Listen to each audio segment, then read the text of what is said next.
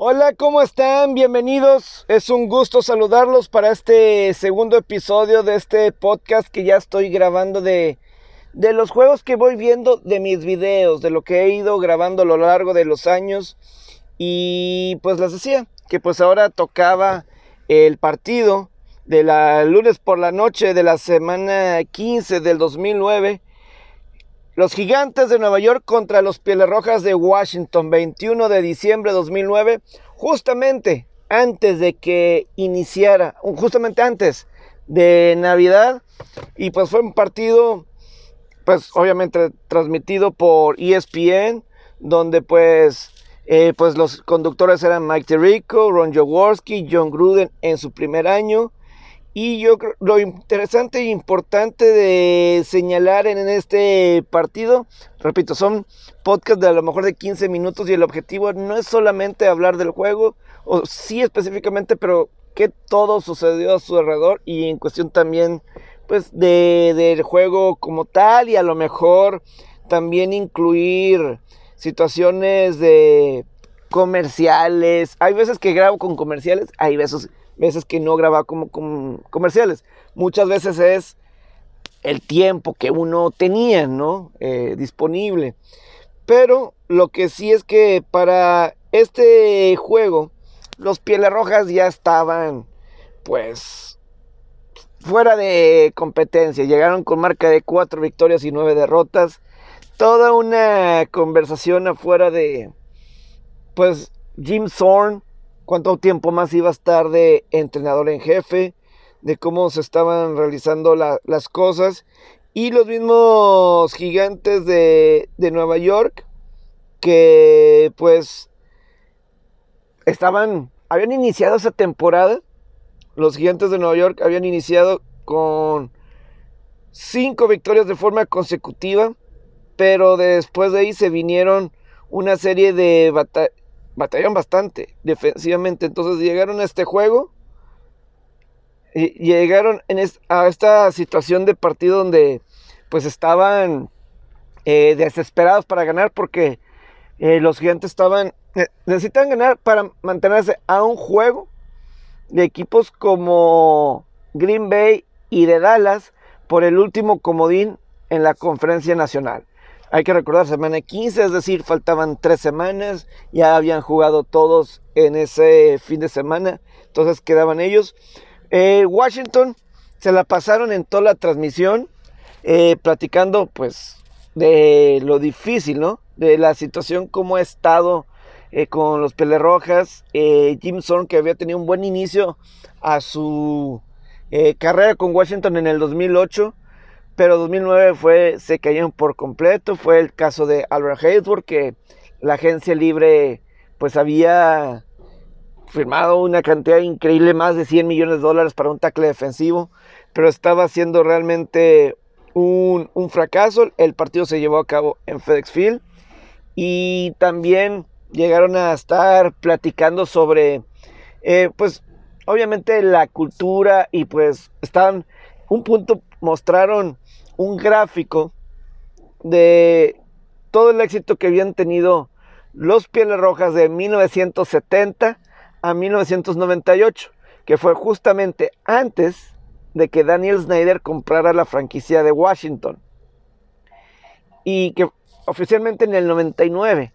Y que desde entonces, pues realmente, que del 99 al 2009, que pues son básicamente 10 años, calificaron, voy a decir las dos veces con Joe Gibbs. En el 99, pues recién estaban entrando, ganaron ese año la división, todavía con North Turner, con Brad Johnson de quarterback, pero inmediatamente Washington ya estaba eh, causando problemas.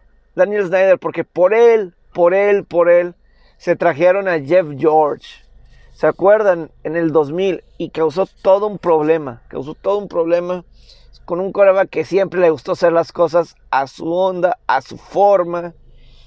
Y fue una verdadera... Eh, se cayó el equipo. Eh, contrataron a Bruce Smith, a Dion Sanders, Andrew Reed. Y pues realmente pues no, no, no les funcionó.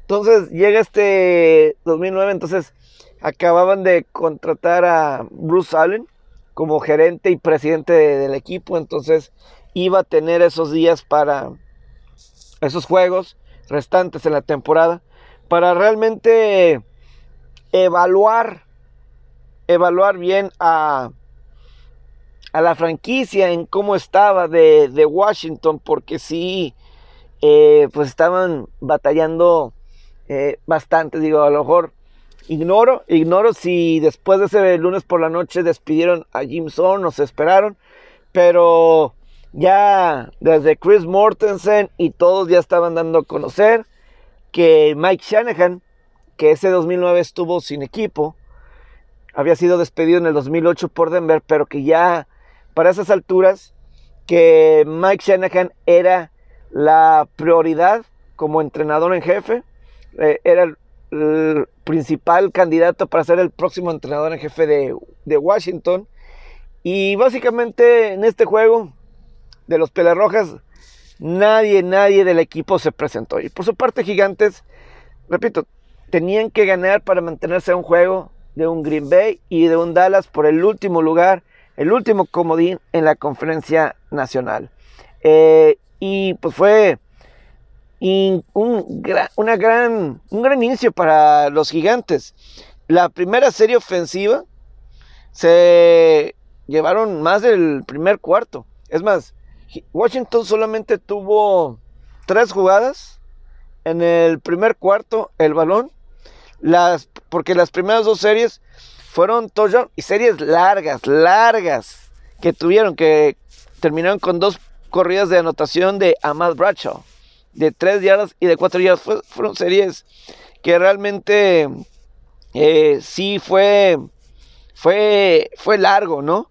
Lo que eh, el dominio total.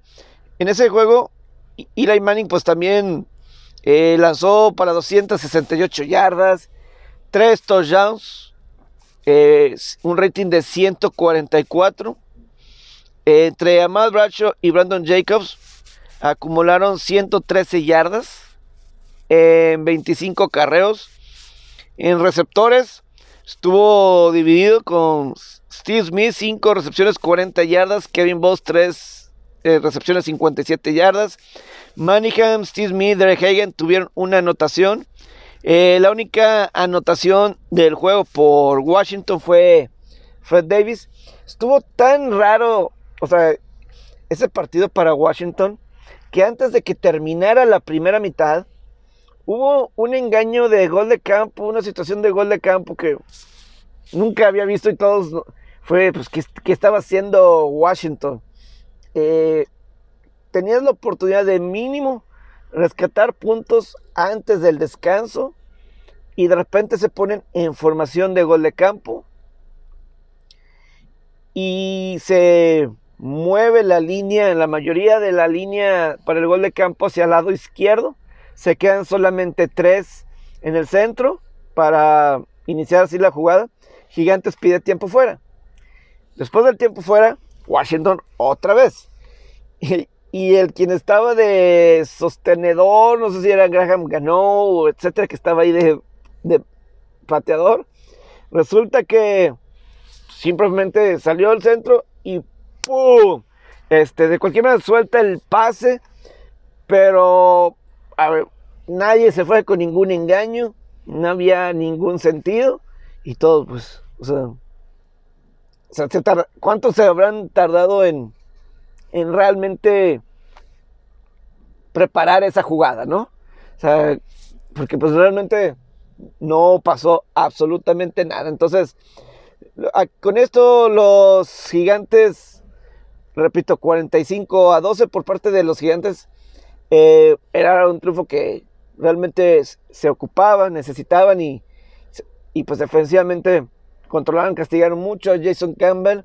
De hecho, entró brevemente Todd Collins después que de una captura de Osillo Manjura eh, entró, tuvo que entrar Jason Campbell a jugar. Y digo, Todd Collins, pero fue brevemente, luego regresó Jason Campbell, no, y también Jason Campbell lanzó un pick six en ese partido que tú dices, o sea, ¿cómo es posible? Fue, eh, lanzó dos intercepciones en total, pero la anotación que tuvo Troll Thomas fue un pase pantalla donde Campbell se desespera, pase pantalla, cerca de sus propios diagonales, flotado el pase y Terrell Thomas dijo, ah, muchas gracias. Y la intercepción y anotó, ¿no? Entonces, eh, también aquí, a mí lo que me gustaba de ese Monday Nights, de ese 2009, que era la temporada 40, lunes por la noche, era la cuestión de los cascos que chocaban. Para esos años habían regresado, ah, ok, vamos a regresar esto de los cascos, de que chocaran. Y yo sí extraño eso realmente de, las presentaciones de lunes por la noche. Creo que lo dejaron de hacer a raíz de la película de conmoción y dejar de promover esto de los golpes de casco contra casco. De hecho, eh, esto sí es verídico. Por mucho tiempo era normal el, todos estos, este, estos videos de NFL Films, de NFL Rocks, de los mejores golpes de la NFL pero pues eso se ha detenido, incluso eh, pues en el Monday Night Countdown, de todo eso, pues esta sección de Jack Up, donde pues mostraban los mejores golpes del fin de semana. Pero con todo esto de tratar de promover la seguridad del jugador y no los golpes de casco contra casco, eso se detuvo y ya no, ya no se, ya no se logró, ya no se continuó. Entonces, pues ahí fue como se estuvo llevando, llevando a cabo. Por parte, así, ¿no? Y los comerciales de este, de, ¿cómo eran? Los comerciales de cerveza son lo mejor y, y hay uno que me está dando mucha risa de, justamente de ese tiempo, uno de Bud Light, que tenían esta campaña de como que la Bud Light haciendo que pues no está ni pesada ni muy light, o sea, como que está justamente perfecta para tomarse. No too heavy, no too light. Entonces hay un comercial muy padre en el que está una muchacha en un restaurante muy elegante y le habla al mesero dos veces, no la pela, y luego dice too light. Que pues muy, muy débil, muy light. Y luego eh, la contraparte, lo opuesto, sería too heavy. Entonces, ah, no me, no me eh, no me pelas, entonces lo tropieza y la persona como se cae y quebra la ventana y luego dice, eh, no, fue muy, muy divertido. No, y hay otro de que, eh, de esa que también salió en el partido, donde eh, está, pues una pareja y parece que van a un evento importante. Y pues como que la chava le quiere poner como que una flor en el saco del chavo pero pues lo hace muy, muy light, ¿no? Y pues la flor se cae y todo eso. Y entonces, y luego, pues la contraparte es, pues ponerle la flor, pero pues con una, pues con esta e, herramienta así de, pues prácticamente como si atornillaras, ¿no? Así, bien, bien, bien cómico y total, que, que no, ¿verdad? Entonces, eh, y lo dice, ah, bueno, ahora vamos con el zipper. No, no, no, no, no, no, el zipper no, ¿verdad? Entonces, esos comerciales de Bud Light siempre, siempre han sido muy, pero muy divertidos. Entonces, eh, pues bueno, aquí estamos ya terminando, pues esta grabación. Esto fue lo que sucedió en el lunes por la noche de la semana 15, 2009, es decir, 21 de diciembre del 2009 los gigantes mejoran a marca de 8 y 6. Ellos dominaron, también hubo una pelea ahí que, o sea, entre D'Angelo Hall ahí con Washington y D'Angelo Hall siempre ha sido, fue alguien que él, le gustaba ser conflictivo a D'Angelo Hall y, se, hubo una pelea con él y Brandon Jacobs y luego entró Albert Haysworth.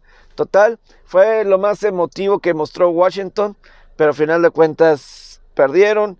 Eh, caen a marca de 4 y 10 y pues Gigantes iba las últimas dos semanas de temporada regular, seguía Carolina y luego cerraban contra Minnesota, buscando a ver si lograban calificar a postemporada después de que habían iniciado con récord de 5 y 0 y después de ahí, pues este pues estaban tratando de rescatar aunque sea uno a uno. Y todo fue porque pues la defensiva se había caído, pero ese juego cumplieron contra un equipo de Washington que ni siquiera se presentó. Les agradezco. Próximo capítulo, segunda ronda del Abierto Británico 2017.